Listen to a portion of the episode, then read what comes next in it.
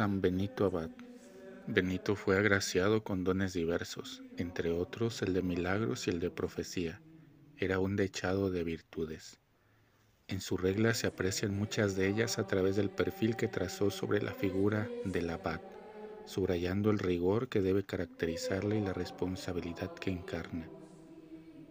En el primer capítulo de la misma hizo notar, el abad debe acordarse siempre de lo que es, debe recordar el nombre que lleva y saber que a quien más se le confía, más se le exige, y sepa qué difícil y ardua es la tarea que toma, regir almas y servir los temperamentos de muchos, pues con unos debe emplear halagos, reprensiones con otros y con otros consejos.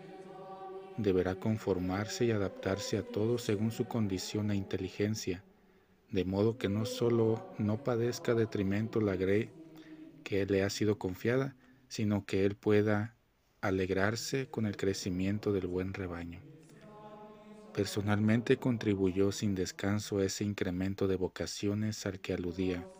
Desde Montecassino impulsó la creación de nuevos monasterios, auténticos bastiones de fe y cultura, en los que se formaron incontables monjes, dando lance en esos momentos a una época caracterizada por una profunda crisis espiritual. San Benito Abad ruega por nosotros.